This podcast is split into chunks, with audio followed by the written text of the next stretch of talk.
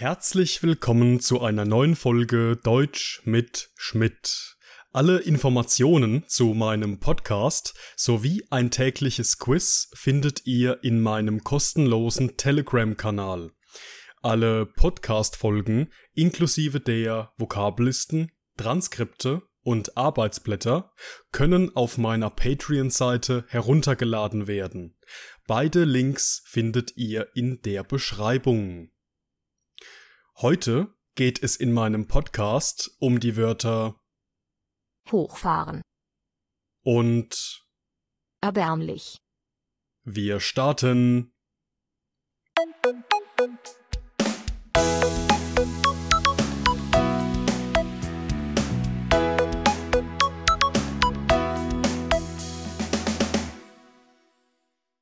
Unser erstes Wort für heute lautet hochfahren. Hochfahren, Wenn Sie Spielwaren suchen, fahren Sie mit der Rolltreppe in den dritten Stock hoch. hochfahren, Jeden Morgen, wenn Peter in sein Büro kommt, fährt er als erstes seinen Computer hoch. hochfahren, Viele Leute fordern von den Politikern, das wirtschaftliche und öffentliche Leben wieder hochzufahren. Hochfahren, Die Polizei gab bekannt, dass die Anzahl der Sicherheitskräfte massiv hochgefahren werde. hochfahren, Hochfahren ist ein trennbares Verb, das man in vier verschiedenen Situationen verwenden kann.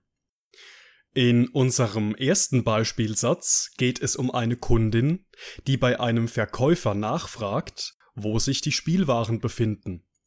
Dieser antwortet ihr, dass sie mit der Rolltreppe in den dritten Stock hochfahren soll. In diesem Kontext hat unser heutiges Verb hochfahren die offensichtlichste Bedeutung, nämlich, dass man sich an einen höher gelegenen Ort begibt oder einfach nur nach oben fährt.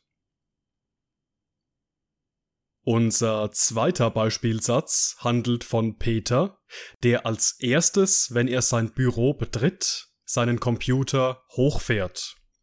Hier bekommt unser Verb hochfahren die Bedeutung von in Betrieb nehmen, einschalten oder starten. In diesem Kontext können wir unser heutiges Verb immer dann verwenden, wenn es darum geht, ein Gerät oder eine Maschine in den betriebsfähigen, also in den bereiten Modus zu führen.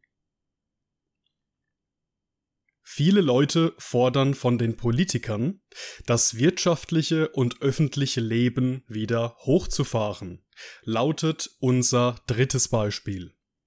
Das bedeutet, dass zahlreiche Leute von den Politikern fordern, dass das wirtschaftliche und öffentliche Leben wieder normal wird.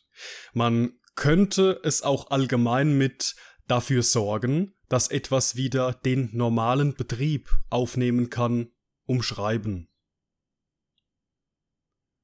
Und in unserem letzten Beispielsatz geht es um die Polizei, die verkündete, dass die Anzahl der Sicherheitskräfte massiv hochgefahren werde. Das bedeutet, dass die Anzahl der Polizisten in Zukunft vergrößert, gesteigert, erweitert und erhöht werden soll.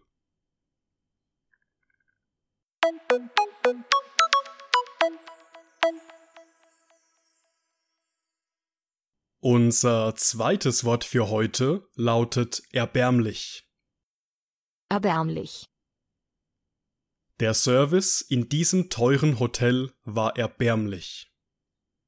erbärmlich, Die junge Frau arbeitete Tag für Tag jeweils zehn Stunden für ein erbärmliches Gehalt. erbärmlich, Das Auto, das Thomas verkaufen möchte, befindet sich in einem erbärmlichen Zustand. erbärmlich, Alte Leute am Telefon, um ihr Geld zu betrügen, ist wirklich erbärmlich.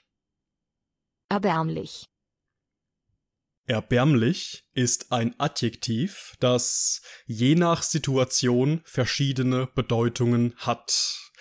Allerdings ist die Bedeutung in jeder Situation negativ. In unserem ersten Beispiel geht es um ein Hotel, das seinen Gästen einen erbärmlichen Service bietet.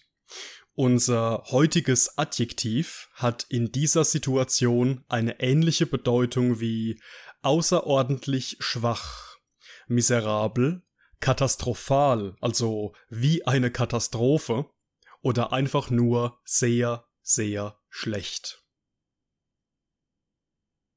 Die junge Frau arbeitete Tag für Tag jeweils zehn Stunden für ein erbärmliches Gehalt, lautet unser zweiter Beispielsatz. Das bedeutet, dass die junge Frau tagtäglich für einen schäbigen, beklagenswerten oder einfach für einen sehr niedrigen Lohn arbeitet.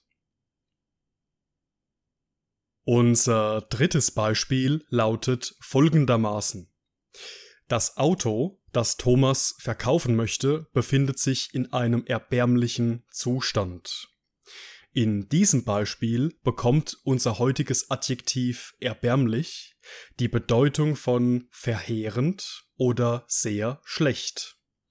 In einfachem Deutsch würde man hier also sagen, dass sich das Auto von Thomas in einem sehr schlechten Zustand befindet. Und in unserem letzten Beispielsatz geht es darum, dass es wirklich erbärmlich ist, alte Leute am Telefon um ihr Geld zu betrügen.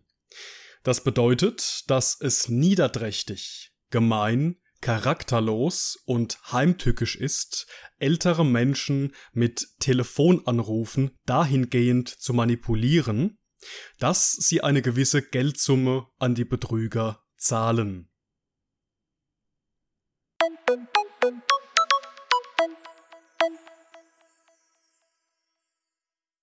Und das war's mit der heutigen Folge. Ich bedanke mich wie immer fürs Zuhören und in diesem Sinne bis zum nächsten Mal.